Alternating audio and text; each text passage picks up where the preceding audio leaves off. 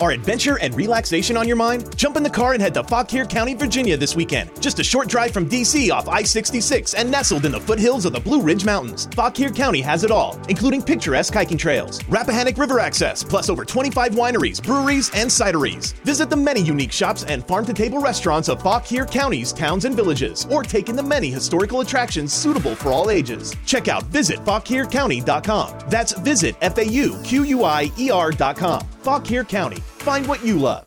Psst, hey, puede ser nuestro secreto. I have a secret to beating malos olores.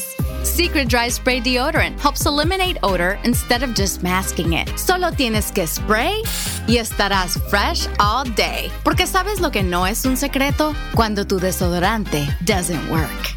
Ugh, try this. Puede ser nuestro secreto. Consíguelo en sticks o sprays y también es aluminum free. Haz clic o toca el banner to learn more.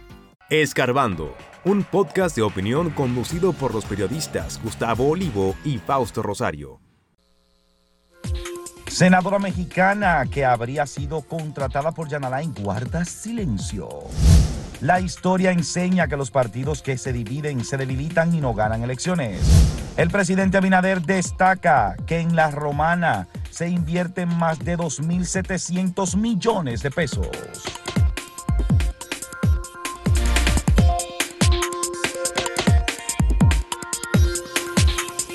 La senadora del proyecto presidencial asesora de Jean Alain Rodríguez ha evitado en México eh, responder todas las peticiones de medios diferentes de comunicación que le han hecho para conversar con ella y tener su reacción frente a las imputaciones que se han hecho aquí y el cobro de dos millones de dólares para asesorar la candidatura presidencial de Jean Alain Rodríguez.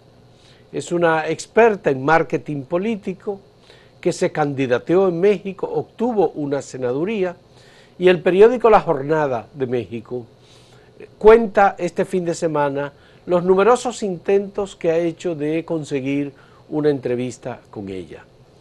Eh, no ha sido posible, ella no solamente no responde su propio teléfono celular, que al parecer lo tiene apagado, sino que no responde correos electrónicos, no responde peticiones vía WhatsApp.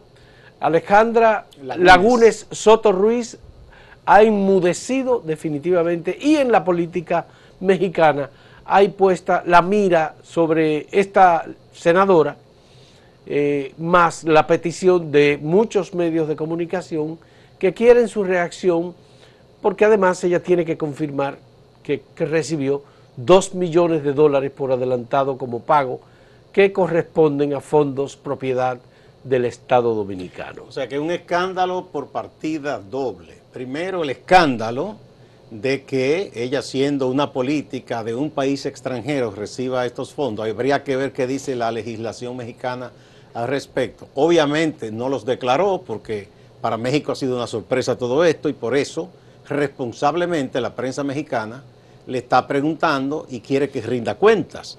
Pero la otra parte del escándalo, Fausto, es que este expediente del caso de corrupción Medusa no es cosa pequeña. Si uno se pone a ver y a comparar los montos y cosas que han ocurrido en países similares a República Dominicana, esto es un escándalo gravísimo. Porque además, y siempre reitero, el propio órgano eh, que se supone es investigador y persecutor del delito, se convirtió en una cueva de delincuentes, dirigida nada más y nada menos que por el propio Procurador mm. General de la República de entonces, Jean Alain Rodríguez. Eso es un escándalo de grandes magnitudes. por eso ha espantado en muchos países y eso no se va a quedar ahí porque la prensa mexicana es incisiva.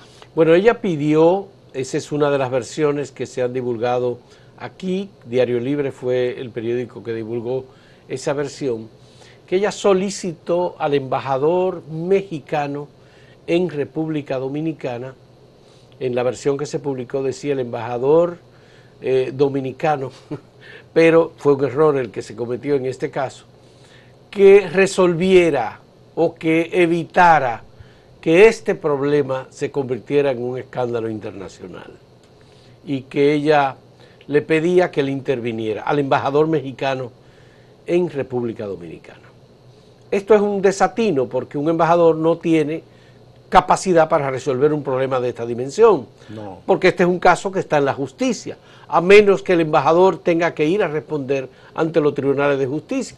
Y en este caso no corresponde, porque él no es ni representante, digamos, de esta ciudadana mexicana que cobró un monto, porque él es representante del Estado mexicano.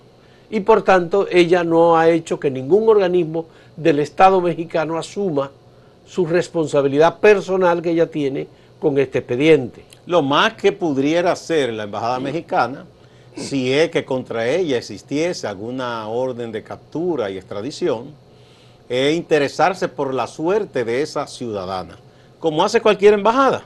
Si a un dominicano en España, por ejemplo, se le acusa de algo, se supone que la representación dominicana ya pregunta por la suerte de ese dominicano. Es lo más que podría hacer la embajada mexicana, pero Bueno, no puede hacer nada. Y más. una vía, de algún modo, una vía rápida que ella podría tener para eh, enfrentar este problema en República Dominicana. Yo no sé si el Senado mexicano podría tomar el caso como un caso ético o como un caso de interés institucional, pero una de las cosas que ella podría hacer es lo que ya han hecho algunos de los imputados en este mismo expediente Medusa, que es devolver los fondos que corresponden al Estado Dominicano y que le fueron facilitados para hacer una campaña que finalmente no hizo, Uno no sabe. porque todo era para la, el proceso electoral del año 2020. Fausto, uno no sabe porque ¿Eh? uno no sabe de qué trabajo se trata. Si Promoción, marketing. marketing, pero- Marketing. Pero, también recuerda que ahí se hicieron diabluras eh, manejando asuntos internos para dañar a terceros, tanto a incluso a dirigentes peledeístas que le hacían sombra a las aspiraciones de Jan Alain, como a gente de los medios de comunicación y de la opinión pública, que Jean Alain entendía que con su comentario, gente de credibilidad, por supuesto, Sí. Eh, le hacían daño a su gestión y a su figura y hubo todo un arsenal de tuiteros y de opinantes ocultos y de difamadores puestos al servicio de esa causa de Jean Alain para dañar a periodistas. Y llegó a más ese señor. Presionó a medios y empresarios para que cancelaran periodistas. Eh, eso fue eh, lo más bajo que se llegó a hacer. Bueno, Altagracia Pero uno Salazar no la sabe hasta qué punto La esa- cancelaron de varios lugares. Sí, a Edil la A persiguieron. Ricardo Ma- Nieves, a, a Marino, a Marino lo sometió y a muchísima gente, a No, nosotros. y presionó al canal de televisión A para nosotros que nos excluyera su programa. Nos visitaron en varias ocasiones para reclamarnos de cosas que habíamos publicado, no fue una vez ni dos. Sí. Entonces, eh, eh, eh, eh, uno sabe qué tanto en ese tinglado de, que ahí se, se construyó para presionar, para cabildear, para hacer de todo, qué tanto esa dama participó, uno no lo sabe. Bueno, Si fue por eso que le pagaron. bueno, ella, evidentemente que a ella le pagaron, pero para un proyecto que no tenía condiciones de salir. Porque en definitiva, si él aspiraba a que Danilo lo seleccionara, él debió ser parte de los precandidatos que se postularon para la selección interna en el Partido de la Y en Liberación ese caso Dominicana. debió de haber y renunciado. no fue así. De haber renunciado a su puesto y dedicarse enteramente a su condición de peledeísta. Entonces, obviamente que aquí muchas cosas ocurrieron. Un caso que nosotros, es, digamos, abordamos en el editorial de acento del fin de semana es el caso del el borrado de información y cómo eh, los archivos, los discos duros de la Procuraduría General de la República fueron borrados y aquellos que no podían ser borrados fueron atacados directamente por los propios que los colocaban o que los debían proteger con ataques con, con, eh, gusanos y otros eh, malware que son destructores Sí, sí. de Gusanos informáticos, virus de, informáticos. de información. Bueno, pues, y el Centro Nacional de Seguridad le, le hizo advertencia. Lo único que el Centro Nacional de Seguridad hizo las advertencias a los propios que atacaban esos. eh, hasta la página web de la Procuraduría o sea, se que, comprometió. que fue al contrario. Tú sabes, pues es una cosa realmente delirante, es una irresponsabilidad mayor. Ese porque caso- el dato era borrar información. Sí, es por eso ese es el caso, yo creo que debe ser, si no el de mayor monto envuelto en corrupción, en monto de dinero, sí el más escandaloso, porque eso ya es lo peor de lo peor, que la propia autoridad que se supone que debe proteger a la sociedad de delitos, se dedica a delinquir. Pero que uno no sabe cómo el DNI no se dio cuenta de lo que estaban haciendo. ¿Y tú crees que no se dio cuenta? Pero debió reportarlo, porque eso es un daño al- a la institucionalidad democrática. Y- y desde- eso es un atentado. ¿Y desde cuándo el DNI protege la institucionalidad? El DNI aquí lo usan los políticos para espiar a su contrario. y Aquí eso es lo que aquí hacen con Bueno, eso. lamentable, muy Muy- así lamentable. es, así porque es. un organismo de, que busca proteger la seguridad del Estado, obviamente que debe trabajar también para evitar que situaciones como esa, daños como este, Debería ser. debieron. Pero- obvia- no, no descubrirlo a posteriori, como estamos ocurriendo, como está haciendo, sino al, al momento en que estaba ocurriendo. Bueno, muy triste. Pero bueno, vamos a la pregunta que tenemos para ustedes en el día de hoy. ¿Por cuál de estos precandidatos del PLD votaría usted? Ese sondeo lo hicimos porque el propio PLDistas dijeron, pero mire, ya está acercando el momento, porque es en octubre que ellos deciden. Pues Abel pusimos- Martínez, Margarita Cedeño, Francisco Domínguez Brito y otro. Sí, porque hay más candidatos, pero estos son los que están marcando más. Ya, son tres opciones y un otro en donde se incluyen los otros. En un momento volvemos.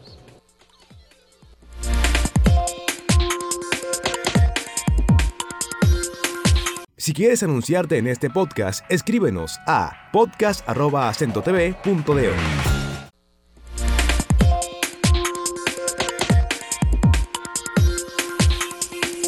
Les invitamos para que ustedes visiten la nueva página de acentotv.do. Un nuevo diseño, más vistosa, donde ustedes tendrán la oportunidad de disfrutar de los contenidos cada vez que quieran, porque los programas que se hacen en vivo, las entrevistas, los comentarios, eh, se quedan ahí en la página para que ustedes lo disfruten. Además, todos los contenidos nuevos, novedosos, preparados por nuestro joven equipo, eh, siempre muy creativo, con muchos temas diversos de interés general de los temas eh, de todo el país, pero también asuntos de los artistas, de las artes.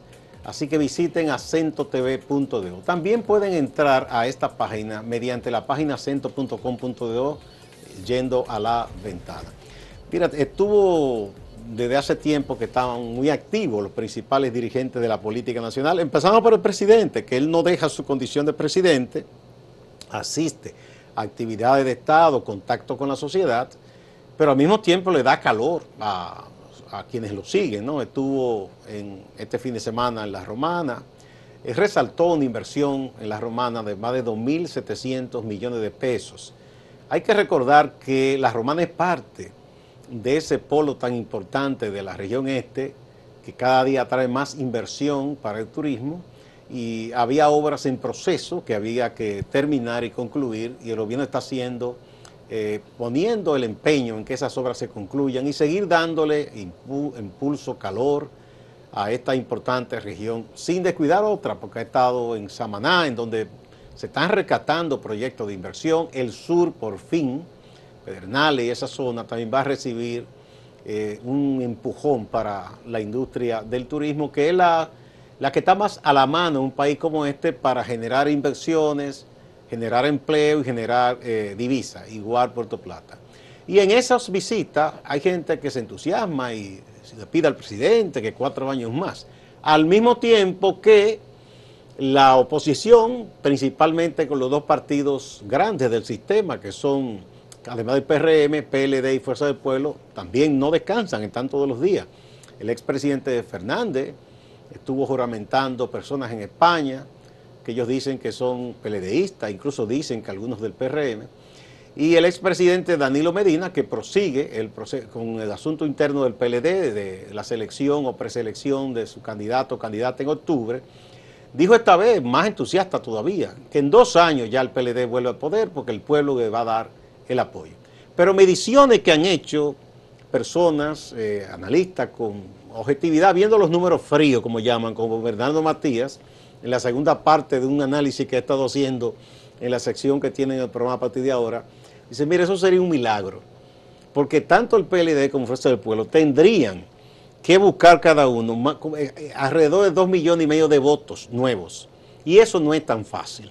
Si uno ve la cantidad que tiene el padrón, lo que tiene asegurado el PRM, que es un partido de gobierno, no es tan fácil que ellos puedan reunir, cada uno por su lado, dos millones y medio de votos. Bueno, Gustavo, un político en campaña eh, está dispuesto a decir cualquier cosa. Es un actor. Es un actor y está buscando convencer para eh, obtener apoyo, buscar votos y en la búsqueda del voto parece ser que todo está permitido. Y para que no se les encante la gente, le, trata de insuflar un optimismo. Sí, porque por un lado, si tú sumas eh, lo que dice que está sumando Fuerza del Pueblo más, lo que dice el PLD que está sumando con Danilo Medina a la cabeza, eh, son miles y miles de personas que tú no sabes de dónde salen. Dice, bueno, ¿están abandonando el PRM? No, están eh, abandonando alguna otra fuerza política. Ya estuvieron y pasaron por ahí, Partido Reformista, PRD. Entonces, sí, hay nuevos votantes, es verdad. Pero esos nuevos votantes tienen características muy distintas los votantes tradicionales del clientelismo y como que exigen otras cosas. Son más descreídos. Está, sí, y además está muy reciente. Es decir, el pasado del PLD son esos dos gobiernos de Danilo Medina que eh, tienen eh, unos procesos que son desmoralizantes. Estos procesos judiciales realmente no hay que verlos solo como procesos en contra de los funcionarios y personas imputadas, sino también que hay que verlo en función del partido político en el que sustentaron para hacer eso. El amigo Bernardo Matías dice que eh, ellos andan como el hombre aquel con el bacalao a cuesta, un bacalao muy pesado. Bueno, que, tiene un, hedor, que tiene un hedor. El bacalao de la corrupción. Que es notable, ¿no?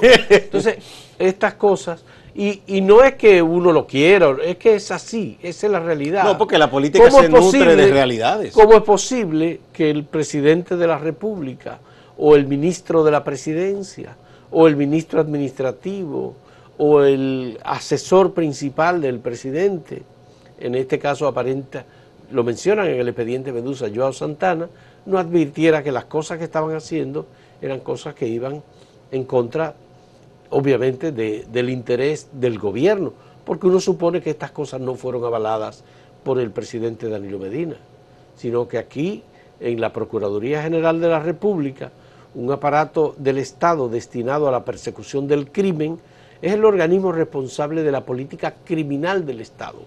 Estaba ejecutando la política eh, precisamente contraria. Eh, ¿Y cómo es posible que el presidente no se diera cuenta? Si es Decían en la pasada administración que el presidente Danilo Medina llevaba como en un librito todo y se daba cuenta de todo lo que estaba pasando eran de las virtudes en la administración que su gente más resaltaba. Exactamente. Que él no era un desentendido, que ellos acusaban a Leonel de ser un desentendido, que él no, que él era un presidente que cada detalle lo tomaba en cuenta. Pero si fue así que él no sabía o que él le dio confianza y ellos hicieron y deshicieron, entonces ahí hay un abuso de confianza, que eso es un agravante también. Y además hay que decir que fue entonces una habilidad muy grande la de Jean Alain Rodríguez para evitar que el presidente de la República se enterara de lo que estaba ocurriendo, porque de por medio también habían familiares de Jean Alain Rodríguez que estaban involucrados ya hemos visto cómo han salido sus hermanas, dos. Hemos visto cómo ha salido ahora hasta su madre, que fue embajadora. Muy triste, eh, muy señora, triste, su edad que le esté mencionando. ¿Verdad? Entonces todo esto es parte de un descuido mayúsculo, para llamarle de ese modo, como lo dijo el magistrado José Alejandro Vargas, cuando se conoció el caso eh, Antipulpo, que dijo, a los imputados, incluyendo a los hermanos de Danilo Medina. Ustedes abusaron de la confianza de su hermano, el presidente de la República, que no estaba enterado de lo que ustedes estaban haciendo. Por eso digo respecto a Jean Alain, si el presidente le tuvo tanto aprecio y confianza, él abusó de esa confianza. Entonces eso es un agravante también. Entonces, pues, porque es una traición, si se quiere, al propio presidente Medina. Ya. Aparte de que si el presidente Danilo Medina estaba auspiciando que Gonzalo Castillo fuese el candidato, como Jean Alain estaba dedicando dos millones de dólares a una asesora para apoyar sus aspiraciones. Que la asesoró muy mal porque La imagen de Jean Alain antes y después no ha quedado bien. O sea, entonces, le cobró un dinero que ella no hizo el trabajo que debía hacer. Mira, aquí hay, O era difícil el producto de vender. aquí hay que recordar la circunstancia en que fue designado Jean Alain Rodríguez. Yo lo recuerdo y me parece que es algo interesante. En el 2016, cuando Danilo Medina repite como candidato y gana las elecciones, cuando estaba formando gobierno, había todo un debate sobre quién iba a ocupar la Procuraduría General de la República. Y parece que había consenso en que el Procurador General de la República iba a ser Luis Henry Molina. Se hablaba de eso. sí. Era Luis Henry Molina, era el Procurador General de la República que iba a eh, desempeñar una labor importante. Pero ya había, obviamente debía haber algún tipo de olor sobre el tema que venía a continuación, y entonces hubo un cambio. A Luis Henry Molina lo designaron no en la Procuraduría, sino en la dirección, la, el CIRD, como director del CIRD, y al director del CIRD lo pasaron a la Procuraduría General de la República. Bueno.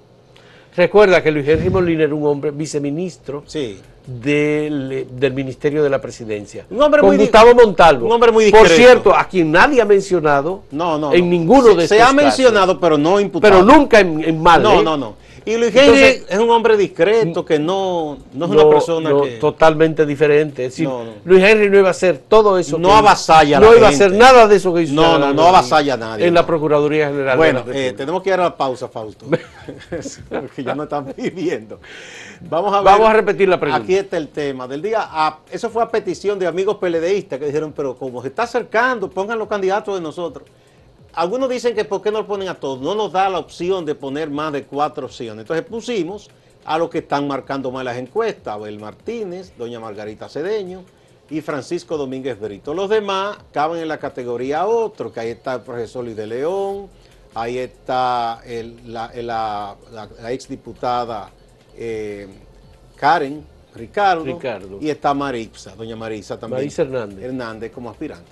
Vamos a ver qué dicen ustedes, sobre todo los PLDistas, Sí. quién prefieren para candidato del PLD, por quién votarían.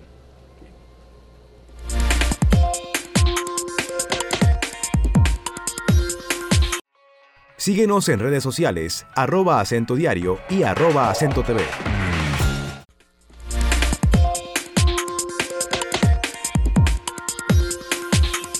Veamos los datos que hemos recibido al ustedes responder la pregunta que le, que le presentamos. En el portal, eh, directamente, respuesta en el portal, el número uno está otros, otro u otros. 47.62%. Ese eso hay que dividirlo entre los otros tres que no están aquí, Luis de León, doña Marisa y Karen Ricardo. Pero en, en la segunda respuesta es 23.81% para Abel Martínez y eh, 15.24% para Francisco Domínguez Brito, en tanto que Margarita Cedeño solo tiene 13.33%. Eso es en el portal. Vamos a ver en Twitter ahora cómo ha venido la cosa. Aquí en Twitter, eh, doña Margarita sí que está por encima de todos, con 51.6%. En segundo lugar, Abel Martínez con 21.8%. 27. 27.8%. En tercer lugar, eh, Francisco Domínguez Berito con 15.5%. Y los otros tres, ¿verdad? Eh, acumulan 5.2%. Hay una diferencia muy grande entre uno y otro. ¿eh? Muy grande. Parece que los seguidores grande. de Doña Margot son muy activos en Twitter. En Twitter, sí, sí, sí, sí. Y aquí otro igual en YouTube, el 48%. Para otros, ¿verdad? Seguido de Abel Martínez con 34%, Margarita Cedeño con 11% y Francisco Domínguez Brito con 7%. La diferencia entre este y el portal es que aquí Doña Margot está en segundo y en el portal ella está en tercero. Ya. Vamos a ver algunas opiniones. Entonces, Ana Gómez dice, Margarita va a ser la candidata. Es tiempo de que una mujer ostente la posición más alta del país y así se haga valer la igualdad de derechos y que las mujeres tengan más oportunidades para que vuelva a florecer la esperanza. Dice Ana Gómez. La siguiente es de Indira Infante, dice, lamentablemente cualquier candidato que sea aportado por el PLD, por bueno que sea, pierde toda la valía y credibilidad. Pierde toda valía y credibilidad. Así que, nada de PLD. Abel Núñez Oficial, dice. Abel Martínez, presidente. Claro, eso es una cuenta de campaña. Eh, Brenda Lee Morel dice, mi próximo presidente, Domínguez Brito. Teodoro Reyes Torres dice, para cambiar la tradición machista, nuestro país está compelido a elegir a una mujer. Yo votaré a Margarita Cedeño. Manuel Fresco dice, ninguno vale la pena, ya que todos tienen una hoja de vida que deja mucho que desear e investigar. Caramba, investigar. Magdalena Caraballo, Abel nada más lo conocen en Santiago, dice ella. Víctor JR dice, esos tres, esas tres opciones no motivan más que a sus propios seguidores. Ellos tienen jóvenes capaces, pero se pierden la oportunidad de darles visibilidad. El PLD debe presentar una opción que lo fortalezca. Esta línea de arriba te faltó. Ah, sí. Ah, bueno, pues ya saben. Señores, muchas gracias. Pasamos con Máximo Laureano, nuestro compañero en Santiago, que nos tiene noticias del Cibao. Adelante, Máximo.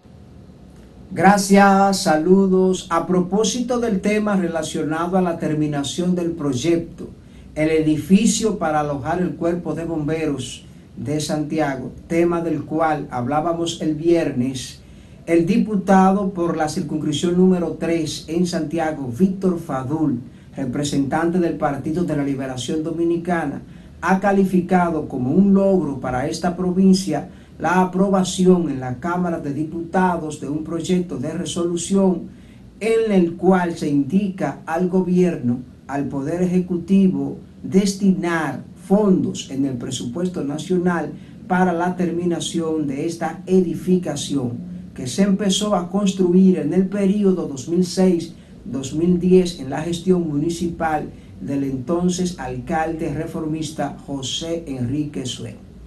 El obispo auxiliar de Santiago, Tomás Morel Diplán, hace un llamado a los funcionarios y funcionarias a que actúen con humildad, que recuerden que su labor es en beneficio de la población, no en su beneficio particular. Tiene una tarea que le encomienda a la sociedad y debe hacerlo con humildad, pues, con sencillez, escuchando a la gente, porque una de las tareas de un funcionario es escuchar al pueblo, escuchar a la gente porque está representando a la comunidad y cuando lo hace con humildad puede hacer un buen trabajo. La soberbia en estas funciones, especialmente públicas, hace mucho daño porque entra el egoísmo, la ambición y no se escucha nadie. Miembros del Partido de la Liberación Dominicana en Santiago, sobre todo peledeístas danilistas, no estaban muertos, andaban de parranda. Reaparece en el escenario Silvio Durán, quien fuera director de la Corporación de Acueducto y Alcantarillado de Santiago durante ocho años. Durán dice que otra vez buscará la alcaldía de Santiago y explica por qué. O sea, estamos preparados para asumir ese reto dentro del ayuntamiento. Además, sabemos que podemos hacer un gran trabajo porque vamos a trabajar y sabemos manejar lo que es un plan estratégico, un plan operativo anual y sabemos también que hay gente pobre y que hay que mejorar los niveles de vida de la pobreza. Las autoridades policiales y el Ministerio Público en Moca habrían iniciado una investigación para aclarar el caso en el cual falleció Javier La Sala, quien era hermano de la directora de Sanidad Vegetal del Ministerio de Agricultura, Rosa La Sala. Las informaciones preliminares sobre este caso dan cuenta de que se trató de un reclamo por el roce de un vehículo, es decir, un accidente de tránsito.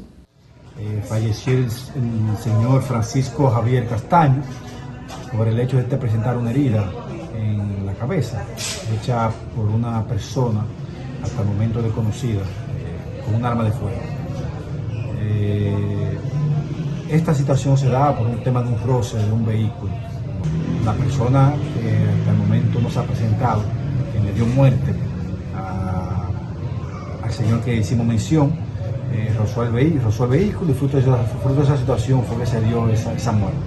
Nosotros le soltamos a esa persona que se entregue, que se entregue porque nosotros vamos a dar con él. Sería más factible, más factible hasta para él, para su proceso. La Policía Nacional en Santiago Rodríguez notificó que fueron apresadas cuatro personas a quien responsabilizan del rapto del el ciudadano Ramón de Jesús Durán. Según la policía, a los apresados se le incautaron varias armas de fuego. Los apresados identificados como Jofrandi Tejada Abreu, José Eduardo Gómez Vargas, Randy Tejada Abreu y Rafael Tejada. Distante pero pendiente, actualidad y objetividad ese Santiago. Siga la programación.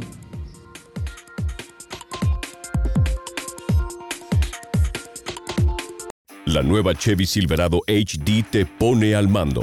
Apodérate de la fortaleza con su motor renovado V8 Duramax Turbo Diesel de 6.6 litros disponible. Apodérate del lago con su avanzada tecnología de remolque disponible. Y apodérate de la tecnología con una pantalla táctil de 13.4 pulgadas en diagonal disponible. La nueva Chevy Silverado HD. Apodérate del trabajo, la diversión y la vida. Conoce más en chevy.com en español. Find New Roads. Chevrolet.